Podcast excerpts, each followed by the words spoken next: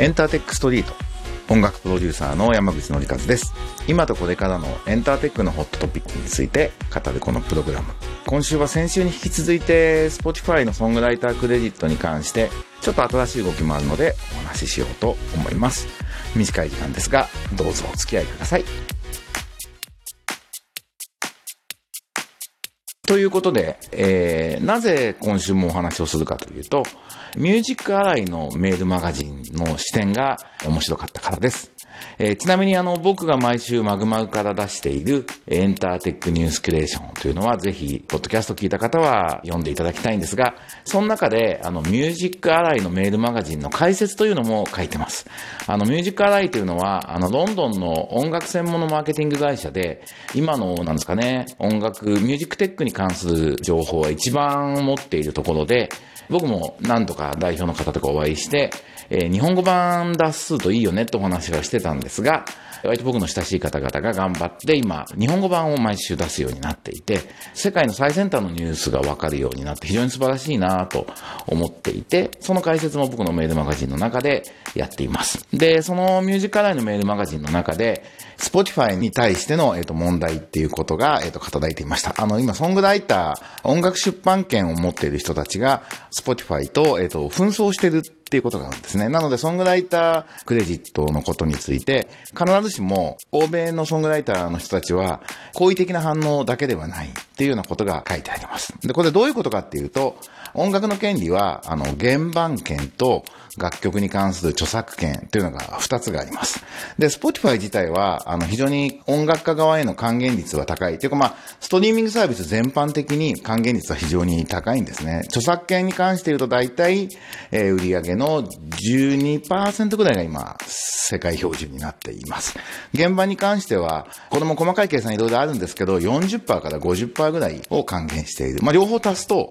要するに60%とかを売り上げの返しているというサービスなんですね。ただ、あの、音楽ビジネスのエコシステムの中心がストリーミングサービスになったことによって、この Spotify や Apple Music からの分配のところに対する戦い、争いも激しくなっていて、著作権サイドは現場に比べて自分たちの12%は少ないんじゃないかみたいなことが出てきています。で、あの、交渉力の強いプレイヤー、ヒット曲をたくさん持っているところのエージェントなどは、その力を使って許諾の時に高い還元率を求めるみたいなことも、えっ、ー、と、世界で起きているみたいなんですね。なんで、なかなか綺麗事だけでは通らないというか、パワーゲームの要素を呈しているというのが、えー、このニュースのポイントになると思います。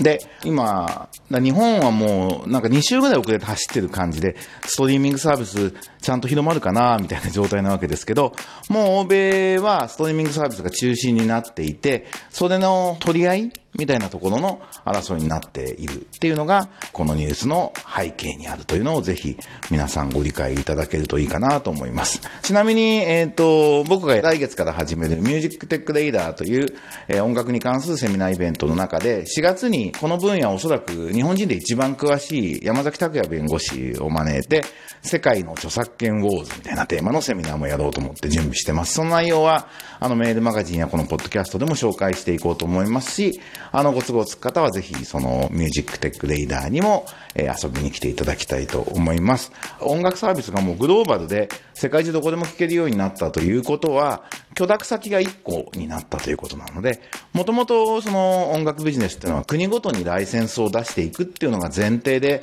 積み上げられてきた仕組みがあるんですが、それを飛び越えてグローバルでまとめて許諾出せばいいってことになったことによって、いろんな仕組みの変化やいろんな争い事が起きているという、まずはその現状をしっかり把握することが日本人にも必要なんじゃないかなというふうに僕は思っています。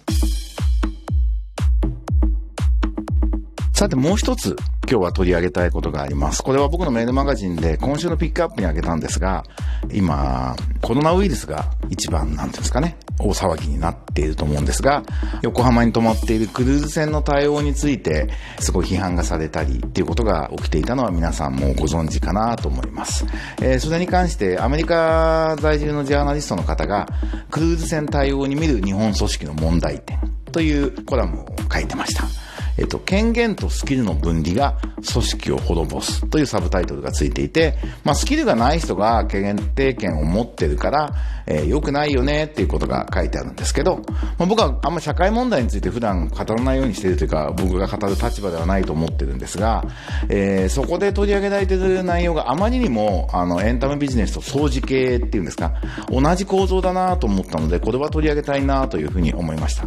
最近、あの、話題になっている言葉で、デジタルトランスフォーメーション。トランスフォーメーション、変身ですね。要するに、今までやってきたことを全部デジタルに対応するように、企業も人も何もかも変身しなきゃいけないっていうことなんですけど、こんな言葉が今話題になってるっていうのは、それだけ日本の企業や業界の仕組みが返信できないから、しなきゃいけないよねっていうふうに流行ってるんだと思います。で、あの、日本は社会の仕組みとして、意思決定をする人が、えー、比較的年齢が高く、その分野での経験豊富な方が決めるっていうのが、まあ、一般的なんではないかな。だから政治家にしても社長にしても年齢が高い、諸外国に比べて高いっていうふうに言われてますが、別に年齢が問題じゃないと思うんですけど、IT に関するリテラシー、知見のない人が、あの、大きな意思決定をするってことは、あの、もう社会全体、その産業全体、業界だったら業界全体、社長だったらその会社にとって致命的にマイナスであるっていうことは、はっきり指摘しておきたいなというふうに思います。あの音楽業界もおそらくデジタルに対する知見がない、デジタルに対してネガティブな人たちが意思決定したことによって、えっ、ー、と、沈んできてます。っていうのを僕は目の当たりにしているので、日本の仕組みのなんか同じ構造が、厚生労働省も同じ構造なんだなというふうに思って、少なくとも構造的な問題点というのをみんなで共有する必要があるなというふうに、そのニュースを見て思いました。今もうデジタルのことがわからないと大事なことは決められない時代になっているという大前提だけは皆さんはっきりと持ちましょう。というようなことを思ったこの1週間でした。